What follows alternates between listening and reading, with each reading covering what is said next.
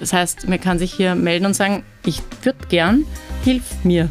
Und hier ist das Wissen also gebündelt abholbar und, und, und steht zur Verfügung. Das heißt, wir versuchen hier auch mit Machbarkeitsstudien in Zukunft zu unterstützen. Hier sind wir gerade am Aufbau, dass, das, dass wir hier besser werden und einfach vielleicht nicht 100 haben in zwei Jahren, sondern vielleicht 150 oder vielleicht haben wir dann schon 1000. Lasst uns träumen. Herzlich willkommen zur 79. Folge des FSM Immo Podcasts. Heute haben wir mit Susanne Erker wieder eine Vertreterin der Stadt Wien zu Gast, ähm, wie in der vorletzten Folge Thomas Madreiter auch bei der Stadt Wien ähm, tätig ist, auch Susanne Erker. Susanne Erker ist Leiterin der MA20. Die MA20, für die, die das nicht wissen, ist ähm, die Energieplanungsabteilung der Stadt Wien. Das heißt, die Susanne ist eigentlich verantwortlich dafür, ähm, dass wir heizen können und Strom haben äh, und das auch noch die nächsten Jahre für jeden Wiener.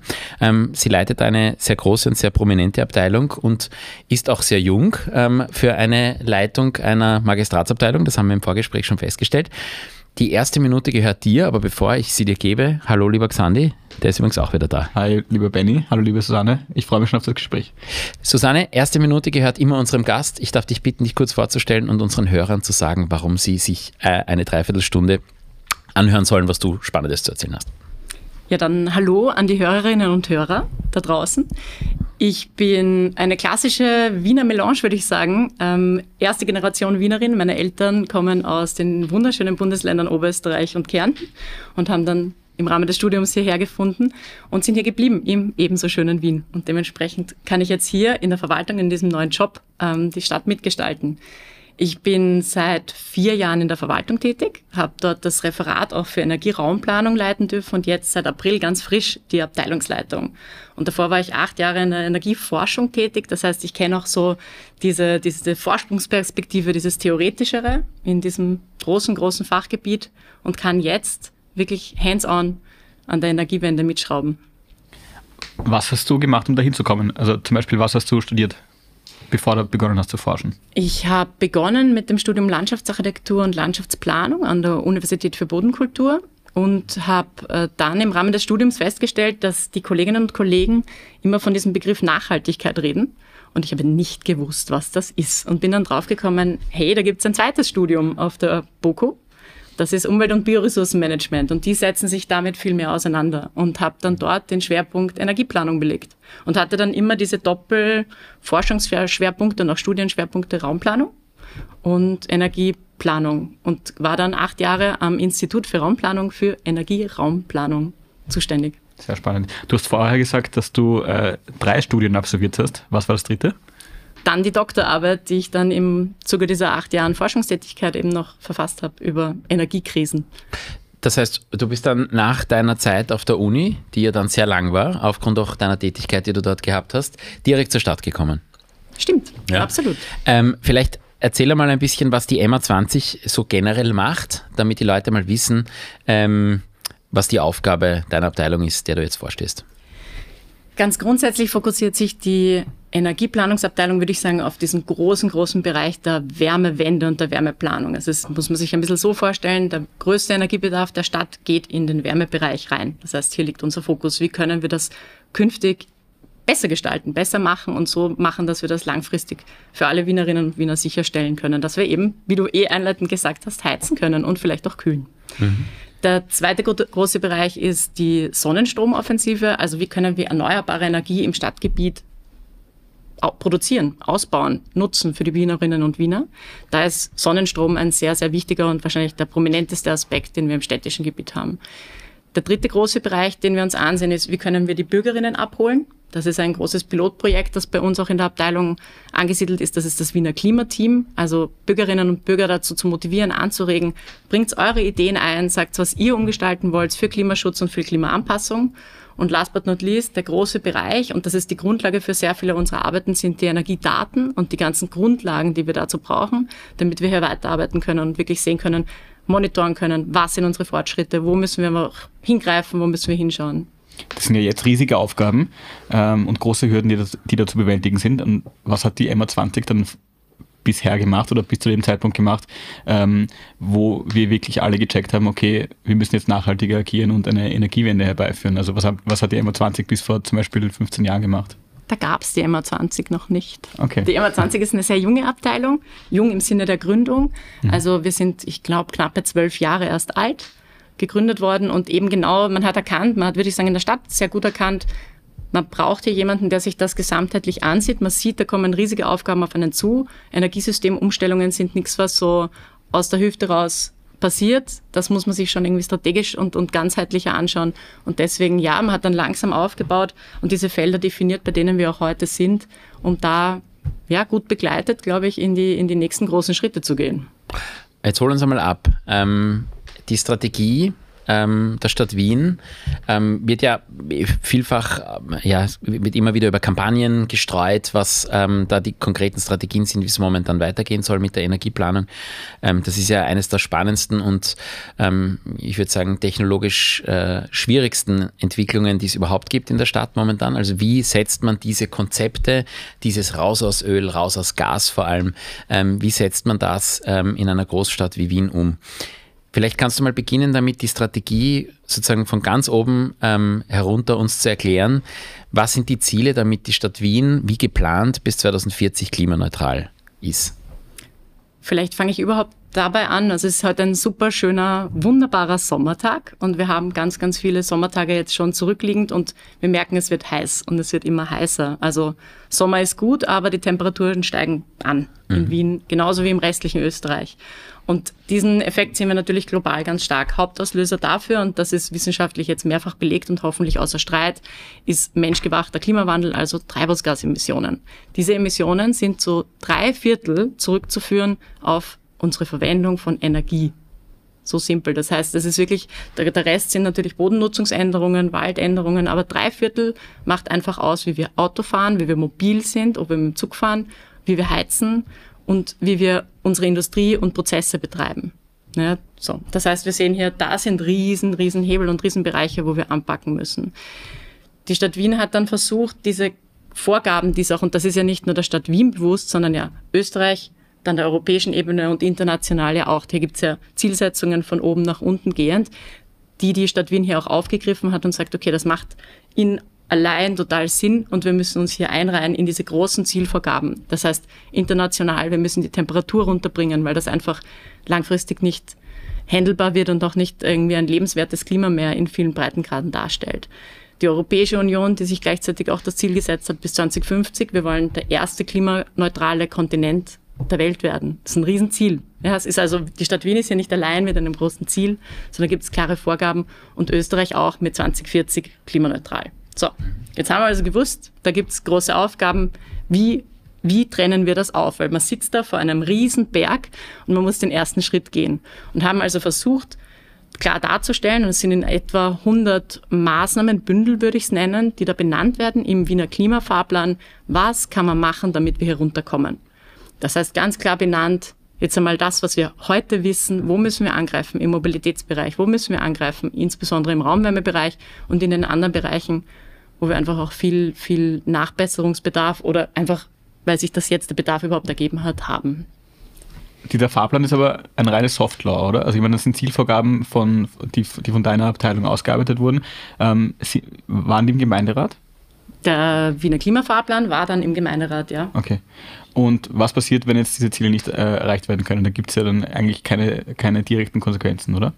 Es gibt unmittelbar jetzt an den Wiener Klimafahrplan gebunden keine direkte mhm. Konsequenz. Ich glaube, es ist aber im Sinne aller, dass wir da tunlichst daran arbeiten, dass wir jeden dieser unterschiedlichen Punkte abarbeiten und, mhm. und wie gesagt Lösungen finden für durchwegs große Herausforderungen.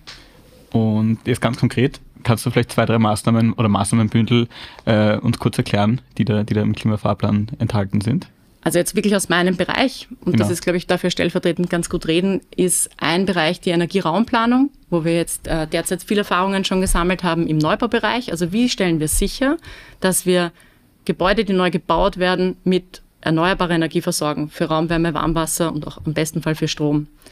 Das ist gesetzlich bereits verankert, also weil die Frage auch kam, das ist seit 2018 Gesetz und mittlerweile für ab Herbst für alle Bezirke in Wien dann gängige Praxis. Mhm. Dasselbe ist, und das ist die Kür, und man kann sich vorstellen, Neubau ist da ja noch die einfachere Arbeit, wird für den Bestand erarbeitet. Und da braucht man eine ganz andere Systemlogik. Das heißt, das steht auch drinnen. Dazu muss man sich jetzt mal überlegen, was heißt das rechtlich, was heißt das finanziell, was heißt das wirklich, wenn ich es verorte und sage, wie schaue ich mir die Karte an, wo soll was hin, wo soll welches erneuerbare System hin. Das würde mhm. ich sagen, ist so ein sehr konkreter, großer Bereich, der im Klimafahrplan adressiert ist. Ein zweiter ist, der ist auch bei uns in der, in der Abteilung angesiedelt, sind die 100 Projekte raus aus Gas, wo wir vorzeigen wollen, wo wo geht es heute bereits? Wo ist es schon umgesetzt worden? Wo gibt es einfach Lösungen im Bestand? Dass man nicht irgendwie diesen Trugschluss auf, auffliegt. Du hast es jetzt auch schon so genannt, die größte Hürde ist das Technische.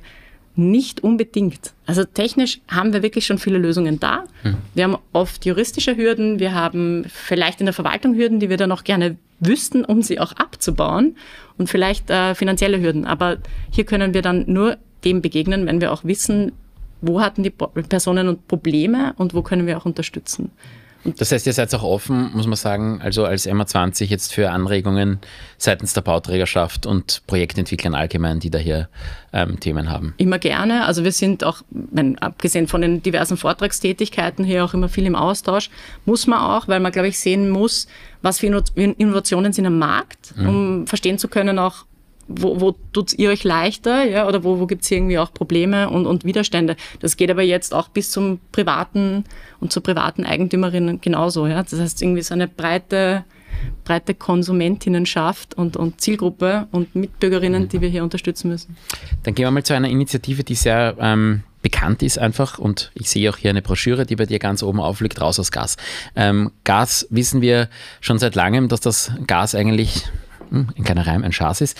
Ähm, aber äh, Gas ist jedenfalls äh, spätestens seit Anfang letzten Jahres nicht mehr das, was äh, wir wollen und womit wir heizen wollen.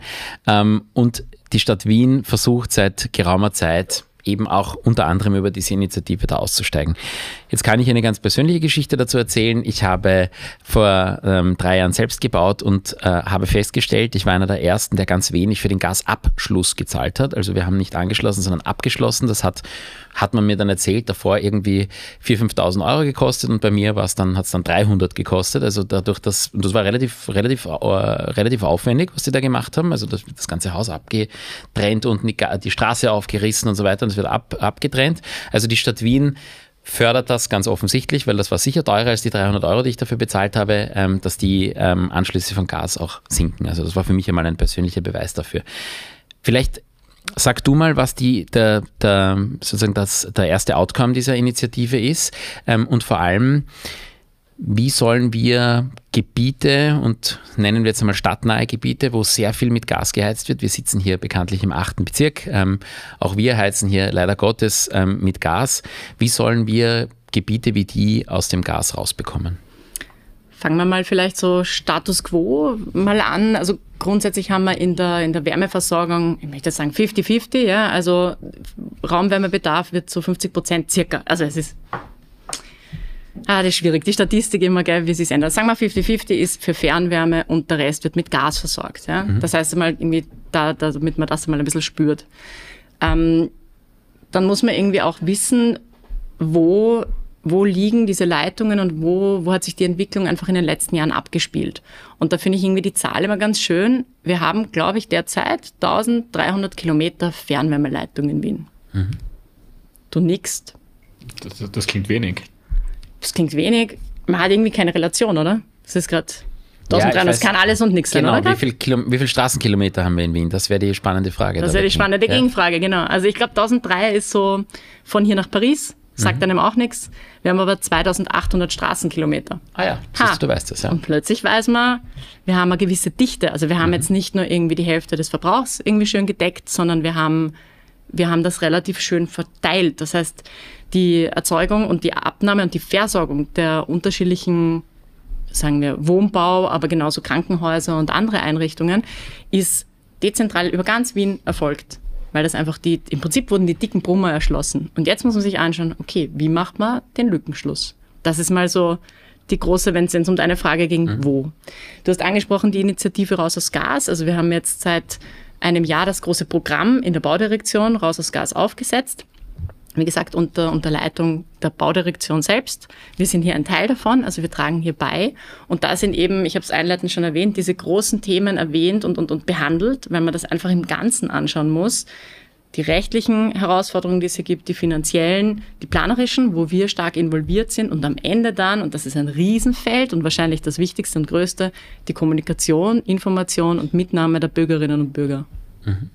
Ähm, aber weil du jetzt die Fernwärme angesprochen hast, die kam ja auch in Verruf, weil ähm, die Fernwärme auch ganz wesentlich, ähm, zumindest aktuell noch, äh, mit Gas betrieben wird. Also das ist jetzt auch nichts gasfreies, sondern ich habe jetzt die Zahl vergessen, aber 50 Prozent, glaube ich, der Fernwärme, irgendwie sowas, ähm, wird mit Gas gemacht. Jetzt gibt es eine riesengroße, ich glaube sogar die europagrößte Wärmepumpe, die gerade errichtet wird, ähm, die einen Teil davon aber, glaube ich, auch nur abdecken kann, weil ähm, Wärmepumpen sind einfach weit nicht so effizient wie Gas, es ist so.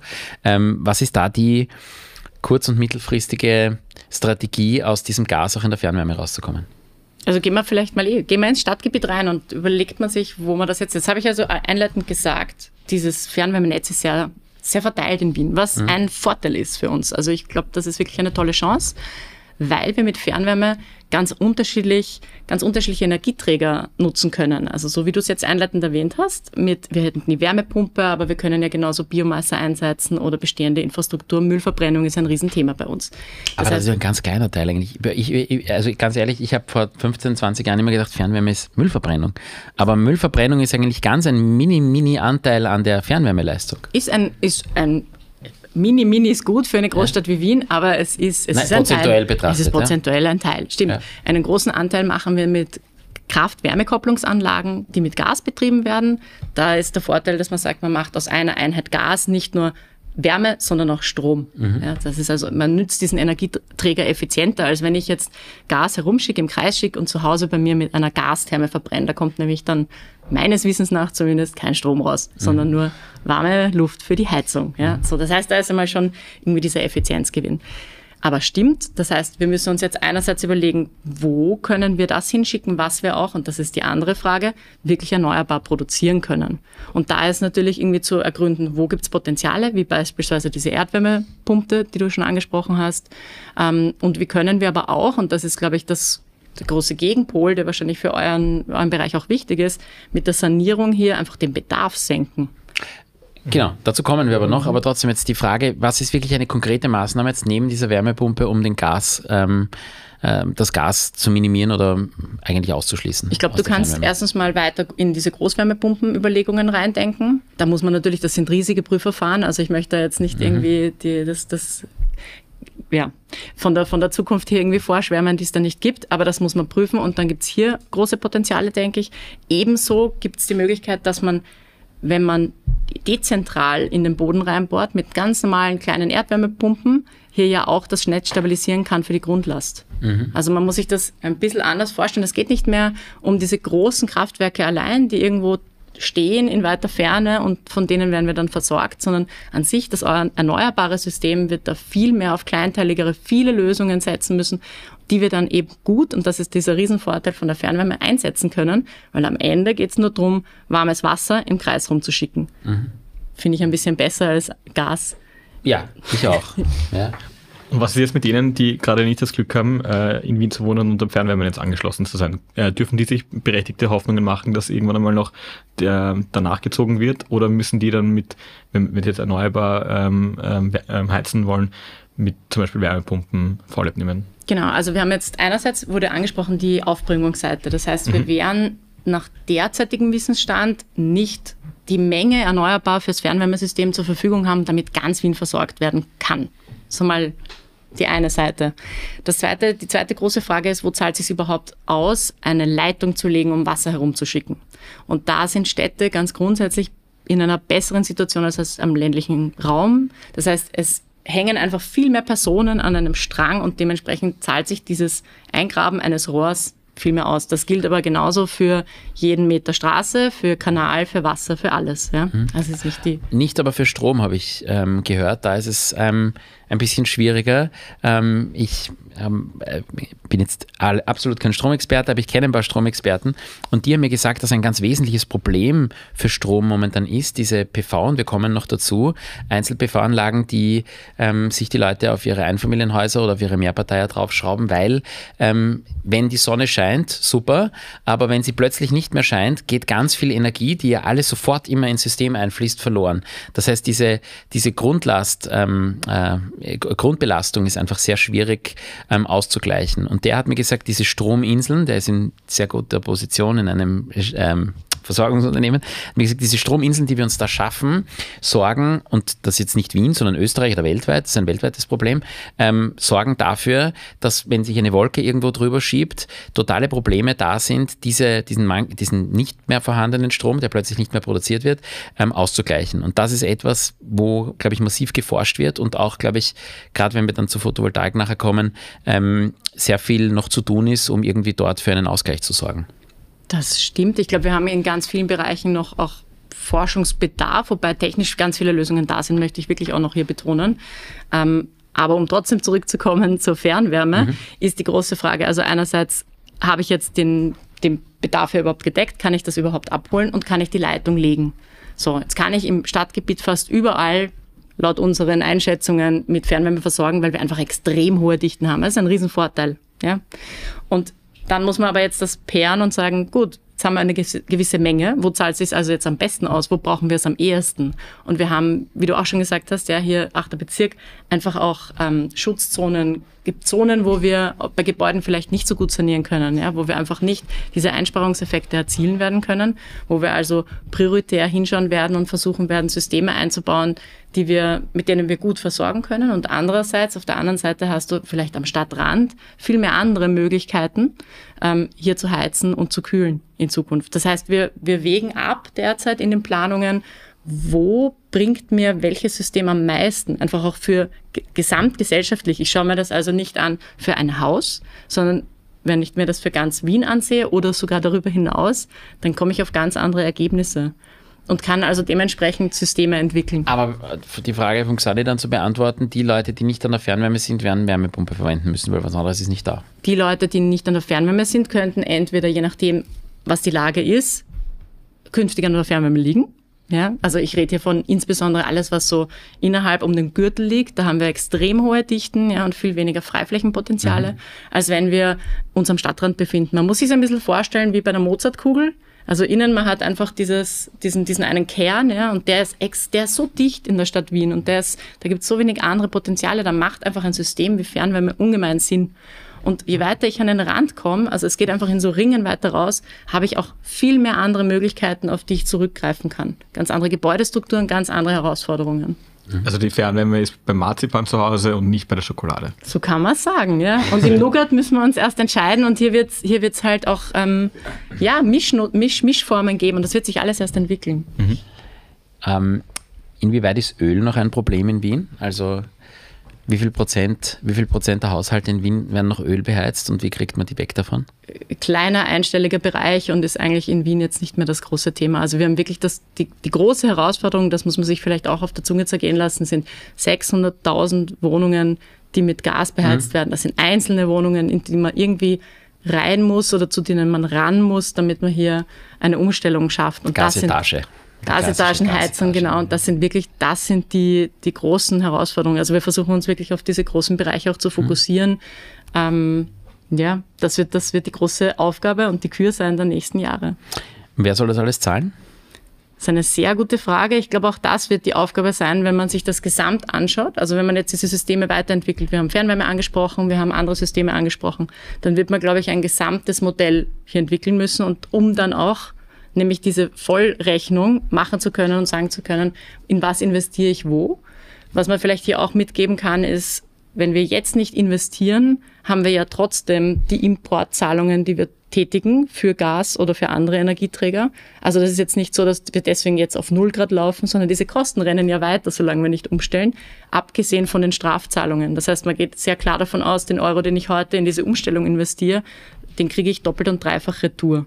Aber du musst trotzdem, ähm, das ist, bin ich hundertprozentig bei dir, aber du musst trotzdem die Bevölkerung abholen. Es bringt, wie wir, glaube ich, gerade kontinentaleuropaweit sehen, nicht allzu vielen Leuten etwas aufzuzwingen, was sie dann nicht wollen und dann beginnen Dinge zu wählen, die wir nicht wollen. Ähm, also das ist schon ein bisschen gefährlich, glaube ich, dass man sagt, es ist gut für euch und macht's das und seid brav. Ähm, ich glaube, die Kommunikation und die Art und Weise, wie man die Menschen dazu bekommt, in die zumindest aus unserer Sicht sinnvolle Nutzung von Energie und so weiter zu bringen, die muss furchtbar vorsichtig angegangen werden, dass wir nicht ähm, ja, in Situationen kommen, in denen wir alle nicht sein wollen. Du bist jetzt bei dem Thema angelangt, was ich auch einleitend schon gesagt habe, meiner Meinung nach das Allerwichtigste ist. Also wie wir die Leute erstens einmal von, warum machen wir das Ganze überhaupt, ja, abholen und das Verständnis dafür überhaupt schaffen. Und dann muss man auch klar sagen, was ist jetzt verpflichtend, was ist rechtlich die Herausforderung und was, was bedeutet das monetär, was kostet es mich am Schluss. Das ist aber eben genauso, wie du angesprochen hast, behutsam zu machen. Und wir müssen uns gut überlegen, wie wir das kommunizieren, die ganzen Ideen, die hier im Raum stehen. Wir wollen niemanden verschrecken. Ich glaube, da kommt was Großes auf uns zu. Das sind super Chancen für die Stadt, für die Bürgerinnen in dieser Stadt und für die Bürger, mhm. bei denen man gerne dabei ist. Und vielleicht das auch noch, wir sind da, wir sind da sicherlich Frontrunner. Mhm. Und das ist was Tolles. Und ich fände es ganz umso, umso besser. Die Mehrheit der Bevölkerung, der Weltbevölkerung lebt in Städten, wenn sich das andere abschauen können, weil dann erzielen wir richtig große Effekte. Mhm. Das Ziel ist ja, ähm, die Klimaneutralität schon 2040 zu erreichen. Diese Frage hörst du wahrscheinlich sehr oft und ich entschuldige mich gleich jetzt dafür, dass ich dir diese Frage ein 398. Mal stelle. Ähm, aber glaubst du, ist 2040 realistisch oder ist das ein bisschen zu ambitioniert? Warum nicht? Warum soll es sich nicht ausgehen? Es ist ein, ein großes Ziel, ähm, und es ist ein total wichtiges Ziel. Und wir sehen, dass ähm, so viel möglich war. Also weil es auch einleitend nochmal gesagt wurde, da sind Wünsche entstanden und in den letzten Jahren Bewusstsein entstanden für dieses Thema Energie. Wie ich noch im Studium war, das war, das war ein Orchideenfach. Das war schon fast Liebhaberei, wenn ich gesagt habe, ja, erneuerbare Energie ist irgendwie was Spannendes. Ja, na, werden wir schauen, wie sich das entwickelt. Und heute hat das komplett umgeschlagen. Das heißt, das ist das große Thema, das uns jetzt derzeit, derzeit beschäftigt. Also ja, warum nicht? Wir haben ganz andere Sachen geschafft. Wir haben eine, eine riesen Hochwasserleitung geschafft nach Wien und wir haben nach Kriegsende den ganzen Wohnbau wieder aufgebaut. Wir haben Unmengen in der Stadt geschafft und, glaube ich, weltweit. Wir Warum haben eine Donauinsel nicht? in den 70er Jahren aufgeschüttet. Wir haben eine Donauinsel mhm. geschafft. Wir ja. haben ganz, ganz viele Sachen geschafft. Ich glaube, die Menschen sind zu wirklich vielem fähig. Wir wissen noch nicht alle Lösungen. Das ist okay. Ich glaube, das muss man, mit dem muss man auch reingehen in diese, in diese Einstellung. Das heißt, es ist ein, eigentlich ein äh, Mindset-Thema und du sagst, wenn wir 2060 draufgeschrieben hätten, dann wäre es heute jedem wurscht. Deswegen nimmt man ein Ziel, das möglichst nahe ist, um die Leute mehr ins Tun zu zwingen. So habe ich es noch gar nicht gesehen. Ich glaube, es ist ein gutes, es, der Zeitraum ist ja auch vor allem dahingehend festgelegt, dass wir ähm, Temperaturniveaus erreichen wollen, weil wir sonst einfach ja, Heiz, Hitzetage erleben werden, die wir ja nicht erleben möchten. Also 2040 ist ja nicht ein willkürlich gesetztes Ziel, sondern ja auch von der Wissenschaft vorgegeben. Mhm. Also nein, dieses Ziel ist jetzt nicht politisch und wir sagen jetzt 2060, dann bewegt sich niemand, sondern das war schon auch die wissenschaftliche Vorgabe. Und jetzt gilt es, das auch zu erfüllen. Das sind Riesennummern, das möchte ich gar nicht sagen, aber es, wie gesagt, die Menschheit ist wirklich zu sehr, sehr viel in der Lage. Da braucht man die Geschichtsbücher aufschlagen. Und ich, warum, warum nicht auch hier? Mhm. Kommen wir zu dem, was wir vorher eh schon oder was ich vorher schon angesprochen habe, ähm, als du noch über die Fernwärme gesprochen hast und ich schon die Photovoltaik angesprochen habe. Sonnenstromoffensive, auch etwas, was die Stadt Wien massiv vorantreibt. Und ähm, da war deine ähm, Kollegin äh, sehr viel archiviert in diversen Zeitungen ähm, die wir eigentlich zu diesem Podcast heute eingeladen haben.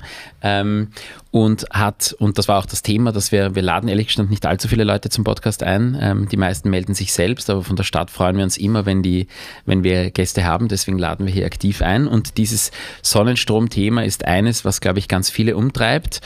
Man braucht sich nur anschauen, wenn die Fördercalls aufgehen. Es war vor kurzem wieder einer, wo innerhalb von, glaube ich, drei Stunden 100.000 Anträge eingegangen sind ähm, für eine PV-Förderung. Das heißt, in den nächsten Jahren wird gefühlt auf jedem Dach ein, eine Photovoltaikanlage drauf sein. Zumindest wahrscheinlich auf jedem dritten oder jeden vierten.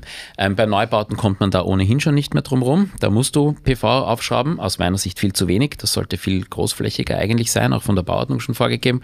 Ähm, wie ist da die Vorgehensweise der Stadt Wien? Wie bekommt ihr ähm, uns Bewohner dazu, dass wir uns für Photovoltaik ähm, begeistern und diese auch auf unseren Dächern anbringen. Und jetzt lassen wir mal die juristische Thematik beiseite. Ich, das kann man lang und breit diskutieren. Wohnungseigentumsgesetz, total schwierig, eine Gemeinschaftsanlage, tralala. Ähm, aber was die Stadt Wien kann ja sozusagen Ziele vorgeben, die dann auch möglicherweise politisch und gesetzgeberisch umgesetzt werden. Vorzeigen und nachmachen.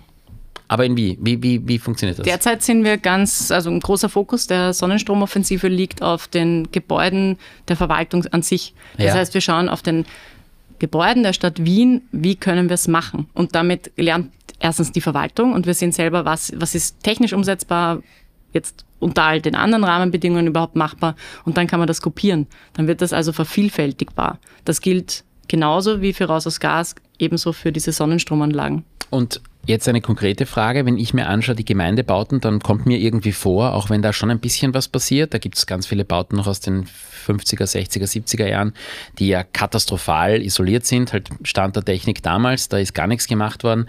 Da wird jetzt hin und wieder so ein Gemeindebau saniert, aus meiner Sicht viel zu wenig, da könnte man viel mehr machen, weil so viele Leute da drinnen wohnen. Und ganz selten sehe ich bei fertigen Sanierungen, dass da eine PV-Anlage drauf ist. Warum? Ich glaube, das ist ein Riesenthema ähm, mit der Statik. Also nicht jedes Dach, das ist vielleicht trügerisch, ist immer geeignet auch für eine Sonnenstromanlage. Ähm, das heißt eigentlich eine, statische Herausforderung. Wir haben auch noch das Thema mit dem Stadtbildschutz. Ich kann auch nicht überall in Wien alles montieren, in jeder Art und Weise. Und natürlich, und das hast du vorher angesprochen, ist die Frage des Netzes. Also was kann das Netz überhaupt aufnehmen heute? Mhm. Vielleicht kann das Netz übermorgen schon mehr aufnehmen. Das heißt, auch hier musst du nachrüsten, damit du den Strom überhaupt einspeisen kannst. Also es ist nicht oft so, also ja, es sind unterschiedliche Gründe, warum sowas auch mal länger dauert oder wo auch ja, Hürden, Hürden gibt, die man aber bewältigen kann. Also wir sehen es ja auch an den aktuellen Zahlen. Wir sind komplett im Plan, was das Ziel angeht. Also wir sehen massive Ausbauraten, ähm, freuen uns sehr darüber, dass das nicht nur eben die Verwaltung, sondern die Bürgerinnen und Bürger ja selber mitgehen. Also mhm die Zahlen sprechen da diesbezüglich für sich. Wie viel Prozent ähm, von Strom wird aktuell in Wien durch Sonnenstrom erzeugt? Kannst du das sagen? Ich glaube, äh, mich düster erinnern zu können. Ich habe mir das selber einmal umgerechnet. Ich glaube, wenn wir das Ausbauziel haben, sind wir in etwa bei 10 Prozent. Es ist aber deswegen so schwer zu sagen, weil wir massiv natürlich eine Zunahme, das wurde auch schon einleitend erwähnt, an Strombedarf an sich haben. Also es wächst ja unser Bedarf an Strom mit Elektromobilität, mit Wärmepumpen und dergleichen. Deswegen ist das sehr schwer zu sagen. Ich müsste das quasi immer im Schnittpunkt in die Statistik schauen. Mhm. Aber und, und der Rest? Woher kommt der Rest? überhaupt vom Energie, von der Energieaufbringung? Ja, nein, also wir, nein, nein, wir haben ja das, das Stromthema ist ja, als, als, als Österreicher ist man ja ähm, insoweit bevorzugt, dass ganz viel ähm, Wasserstrom da ist, also dass es sehr viele Pumpspeicherkraftwerke und so weiter gibt, schon seit, seit jeher und wir in in ähm, Energiethemen immer schon Vorreiter waren und sind. Aber nichtsdestotrotz ähm, ist es ja auch so, dass wir ähm, gerade im Winter immer noch sehr viel Atomstrom und fossile Energie auf jeden Fall importieren müssen. Ähm, wie wird das ausgeglichen? Da kann man ja jetzt sozusagen von Wien ein bisschen die Lupe rausziehen und auch ins Umland schauen. Wir werden in, in der Innenstadt am Stephansplatz wahrscheinlich kein Windkraftwerk sehen zu unseren Lebzeiten, ähm, aber irgendwo müssen die ja stehen, um unsere Stadt zu versorgen. Das stimmt. Also ähm, erneuerbare Energie liegt jetzt nicht irgendwie so frei rum und, und wächst nicht am Baum, wobei am Ende dann vielleicht doch wieder. Ähm, da ist echt die Frage auch der Rollen und im, im Stadtgebiet hast du einfach gewisse Möglichkeiten. Sonnenstrom ist ja ein Beitrag, den die Stadt leisten kann. Aber ja, genauso wie du sagst, das ist extrem dicht und jetzt also ich glaube auch nicht, dass am Stephansdom irgendwann ein Windrad stehen wird. Aber vielleicht, wer weiß, vielleicht überraschen mich die Leute. Ähm, das heißt, wir haben im städtischen Gebiet ganz andere Potenziale als andere Bundesländer, andere Länder. Das heißt, wir haben hier natürlich immer und Energie. Das ist aber für Energieplanerinnen und Energieplaner quasi das, das ja, eins, äh, ja, einmal eins, das kleine einmal eins. Energie ist nicht, das ist, das, die Grenze ist egal. Ja? Also da ist jetzt nicht irgendwie ein, ein Bundesland und ein Land. Das, das gilt zu tauschen. Genau auch, was du angesprochen hast mit diesen Netzproblemen. Das stabilisiert sich ja dann über weitere Strecken. Genau das ist das Spiel, das wir hier spielen. Das ist also nichts, nichts, was alleine geht. Energiewende funktioniert nicht. Die Stadt Wien wird nicht alleine die Energiewende machen. Ich glaube, dass vor dem Druckschluss darf man sich verabschieden. Das, das stimmt, aber die Stadt Wien kann mit gutem Beispiel vorangehen ähm, und die Leute dazu zwingen. Und es gibt, glaube ich, ja, ich würde sagen, alle anderen Bundesländer hinken der Stadt Wien definitiv nach, ähm, was so die Ambitionen punkto erneuerbare Energie betrifft. Aber gerade so das Thema Windkraft, das ja, da gibt es ja so, kann eh keiner von uns was damit anfangen, von uns Laien mit diesen Terra, Terawatt-Geschichten, wie viel Terawatt da und dort. Ähm, aber äh, Windenergie macht deutlich mehr Terawatt aus, zukünftige Sonnenenergie. So, und die Windenergie wird es in der Stadt Wien de facto nicht geben, weil wir einfach zu stark verbaut sind dafür, dass wir das machen. Wie sind da die ähm, Ideen der Stadt, diese Windenergie nach Wien zu bekommen. Die müssen ja woanders stehen, keiner will die Windkraftwerke, sie sind schier. Ähm, not in my backyard, das ist immer das Gleiche. Überall jeder. Bitte jeder, sag das nicht, ja, um Naja, aber es ist so, ja. Jeder sagt, wir hätten gern mehr Windkraft, aber ja nicht in meiner Gegend. Ja, so, das führt also dazu, dass jedes Windkraftwerk, das neu errichtet wird, jahrelange Bauverzögerungen hat. Oder das wird jetzt eh weniger, weil die Verfahren erleichtert werden. Aber woher kriegt man diese Energie? Nicht aus Tirol.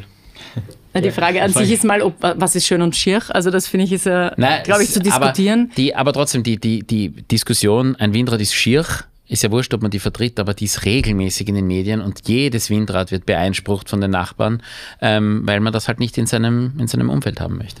Also ich glaube aber ganz grundsätzlich, also Energiesystemhandel gab es immer oder Energiehandel. Ja, das ist, ist nicht irgendwie jetzt mit der Energiewende was anderes als davor auch.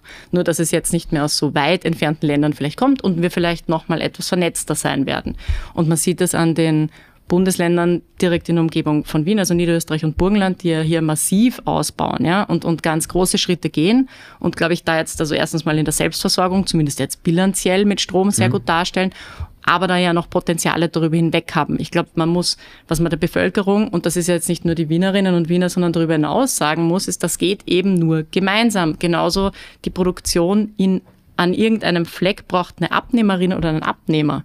Das hilft mir also nichts, wenn das im System drinnen ist und dann nirgends hin verläuft, das, außer dass es das Netz nicht sonderlich mag.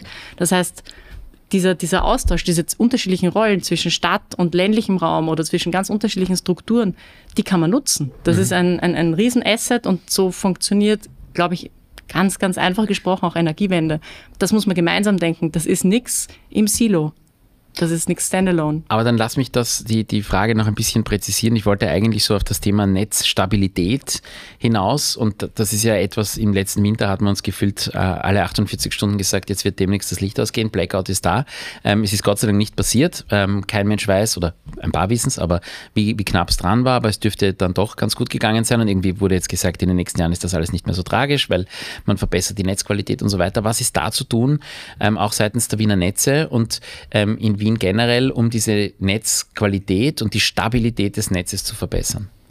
wie du es bereits gesagt hast, im Prinzip musst du es ausbauen und wirst sehen, wie dieses Wechselspiel zwischen, das geht ja auch, auch das, das Netz geht ja über die Bundesländergrenzen hinweg. Das hängt zusammen, das hängt an einem größeren Netz, das hängt dann mit Deutschland zusammen, mit anderen Ländern. Es ist das, ist, das gilt es nicht durch uns allein zu lösen, das gilt es nicht durch die Wiener Netze allein zu lösen. Wir sind ein Teil davon mhm. und das gilt es auszubauen, ganz massiv, natürlich im Strombereich, wie du es angesprochen hast, weil wir hier massiven Zuwachs erwarten dürfen und tun, weil wir, wir wissen, extrem viele Nutzungen gehen in diesen, in diesen Strom rein. Mhm. Jetzt haben wir extrem viel über öffentliche Energieversorgung gesprochen, aber ein wesentlicher Teil der Energiewende ist ja auch das Nutzerverhalten zu ändern. Also gibt es auch konkrete Maßnahmen auch im, im, im, Klimafahrplan von der Stadt Wien, wie ähm, die Bewohnerinnen von Wien tatsächlich in ihrem Nutzungsverhalten angehalten werden sollen, einfach ihren Bedarf zu reduzieren und einfach ein bisschen, bisschen besser zu haushalten mit den, mit den Energiequellen, die da sind. Also ich glaube, es ist ein total wichtiges Thema und ich glaube auch, dass wir, also wir sprechen es natürlich auch immer wieder an, wir sehen es ja, die Effizienzsteigerungen schon allein durch unsere Geräte, durch unsere und alles, was uns umgibt, ja, wird, wird mhm. irgendwie besser und da muss man enorm darauf achten, dass man hier nicht diesen Rebound-Effekt hat und dann plötzlich wieder in mehr Nutzung geht und damit mehr Verbrauch hat. Mhm. Das stimmt. Ähm, ohne, ohne das wird es nicht gehen. Wir haben einen eigenen äh, städtischen Energieeffizienzprogramm auch in der Stadt, wo es nur darum geht, wie schaffe ich Energieeffizienz zu steigern und zu heben, mit auch wieder einem riesigen Maßnahmenkatalog, genau um das zu tun und um vielleicht, also das jetzt wieder in die andere Richtung, auch die Verwaltung an sich ist ja immer wieder angehalten, hat eigene Programme dass wir, und wir haben es einen in der, im Vorgespräch kurz diskutiert, wir sind in, in der Kernverwaltung 30.000 Mitarbeiterinnen und Mitarbeiter, die hier geschult werden und diese Infos bekommen, wie kann ich Energie im Büro sparen und wie kann ich das ja dann auch mit nach Hause nehmen ja, und wie kann ich das auch umsetzen daheim. Mhm. Also da gibt es riesige, riesige Initiativen bereits etabliert, einfach auch in der Verwaltung und in Wien. Das erinnert mich ein bisschen an die Mülltrennungsinitiativen von vor 25 Jahren. Da wurde auch über die Schulen das gemacht und die Kinder haben dann den Eltern gesagt, wie man Müll trennt und so hat das funktioniert. Also so funktioniert, ja, genau so, so ist es. 30.000 ja. Leute werden, werden sozusagen mit dem Gedanken infiziert und dann hofft man, dass sich das ausbreitet. Ist doch eine schöne Idee. Warum soll es nicht funktionieren? Ja, also es absolut. ist, ähm, ich glaube, es, ja, warum nicht? Ähm, in den kommenden Jahren sollen 100 Gebäude, anhand von 100 Gebäuden gezeigt werden, wie ähm, der Umstieg auf klimaneutrale Wohnversorgung aussehen soll. Was sind das für Gebäude ähm, und wie wird dieses Programm dann konkret aussehen? Was wird mit diesen, diesen Gebäuden geschehen? Also es sind ganz unterschiedliche Gebäude. Also wir, versuchen hier keinen Fokus auf irgendeinen gewissen Wohnbau oder auf irgendeine Struktur zu legen, sondern wollen ja genau so diese ganze Vielfalt zeigen. Ähm, das Tolle ist, dass wir gesehen haben, dass, da ist schon sehr viel da. Also wir haben derzeit schon eine Broschüre, da sind 19 Gebäude abgebildet und beschrieben, wie haben die 19 Gebäude es geschafft, umzusteigen. Bis Jahresende wollen wir auf 40 Gebäuden bereit sein. Das heißt, wir sind hier viel schneller, als wir selber erwartet hätten, aber weil einfach in dieser Stadt schon enorm viel passiert. Aber Entschuldige, das sind alles Stadtgebäude, von denen du da sprichst? Oder das, das sind, Gebäude, Gebäude die in Wien stehen.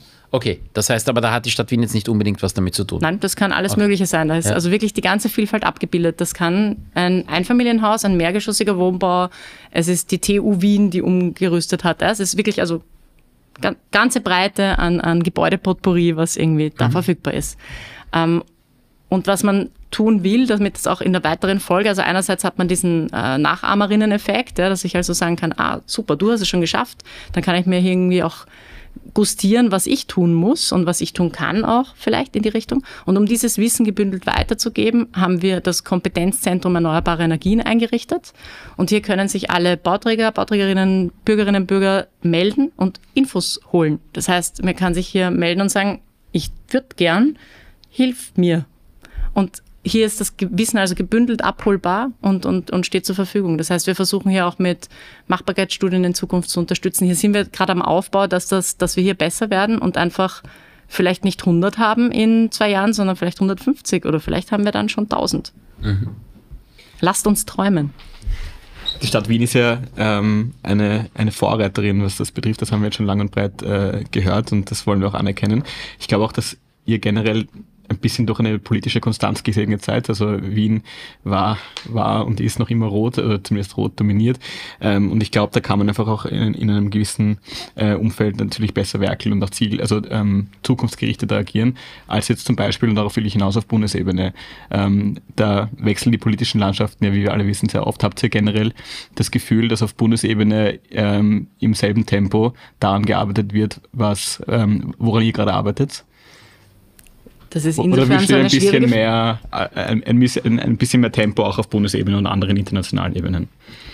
Das ist insofern zu schwer zu beantworten, weil ich glaube, deine Frage geht sehr stark auf die politische Ebene und die Verwaltung bleibt ja trotzdem da. Also das ist ja nicht, die Verwaltung tut ja deswegen nicht nichts, weil das politische System durchändert. Sondern Na, aber die Köpfe werden getauscht regelmäßig. Nicht unbedingt. Also Verwaltung ist schon was Stabiles. Also würde ich mir jetzt, aber ist vielleicht ein anderes Thema, ja. Na, aber es ist, aber trotzdem, ich glaube, wo der Xari schon recht hat, ist, dass in der, in der Stadt die Guidelines eigentlich immer relativ gleich bleiben. Ja, die Pläne werden natürlich ein bisschen abgeändert und modernifiziert und wie auch immer, aber es ist jetzt nicht alle fünf Jahre eine komplette, komplette Neuaufstellung mit komplett neu, neuen Parteien, neuen neu aufgestellten ähm, Ideen und mhm. wo einfach wirklich die Richtlinien und eben die Gesetze komplett geändert werden, an die sich die Verwaltung, Verwaltung halt einfach zu halten hat. Die Frage ist deswegen, ich schmunzel deswegen so, weil die, ähm, es ist für die MA20, die Energieplanungsabteilung, also so skurril, weil wir wurden unter Grün gegründet. Ja. Und wir sind jetzt erstmals äh, unter Stadtrat Czernohorski und unserem Klimastadtrat jetzt bei der SPÖ wenn man es jetzt so zuordnen will. Mhm. Ja? Das mhm. heißt also, haben wir deswegen in den letzten Jahren nichts gearbeitet? Nein. Also ich glaube, funktioniert es jetzt besser, es funktioniert anders. Es ist halt jetzt anders eingebettet. Ähm, ich glaube, was wir uns vom Bund, und da, da, da darauf, glaube ich, geht die Frage ja eher hinaus, also das sind einfach große Schritte zu setzen. Also ich glaube, wir sehen jetzt, und da tröpfelt sehr viel rein von europäischer Ebene, Riesenvorgaben, ja, riesenrechtliche Vorgaben, die hier auf uns zurollen, auf die wir reagieren müssen, für die wir nicht die Kompetenz haben die als wir nicht Land. umsetzen die wir, wo wir auch noch Zeit haben, teilweise umzusetzen. Und aber teilweise schon lange keine Zeit mehr haben. Wo ja. wir aber vor allem sehen, wir haben die Kompetenz nicht, es zu tun als Land oder nicht in allen Bereichen. Mhm. Und das heißt, hier gibt's immer diesen Gleichklang. Also wir werden hier immer zusammenarbeiten müssen. Das ist auch okay. Ja, wie gesagt, im Energiebereich hilft's auch, wenn man zusammenarbeitet, anders wird's nicht funktionieren. Da braucht's aber jetzt die Vorgaben und da stehen wir halt derzeit angefühlt. Okay. Ähm, ich glaube, ich, ich, ich, ich, glaub, ich habe die Antwort verstanden, auch wenn sie sehr zurückhaltend formuliert war. Ähm, Wenn ich ins Mikro rein sagen soll, ich würde mich ungemein über ein EWG freuen, dann ja, mache ich das sehr. das wäre die nächste Frage gewesen. Ja, genau. passt. Nein, natürlich. Also es stehen einfach Sachen an, auf die wir warten. Ähm, wir, wo man nicht weiß, wer, was soll man jetzt, de- trotzdem hört das Handeln ja der Verwaltung nicht auf, weder auf Bundesebene noch auf Landesebene. Vielleicht, ähm, wir nehmen hier ähm, Mitte Juli auf, das muss man dazu sagen, diese Folge wird ausgestrahlt ähm, Ende September, soweit ich weit äh, richtig informiert bin, jedenfalls im Herbst. Vielleicht haben wir das Glück und es gibt das EWG dann schon. Die Hoffnung stirbt zuletzt. So ist es. Wir hoffen schon viele Monate und ich, ich würde mich ungemein freuen. Ja.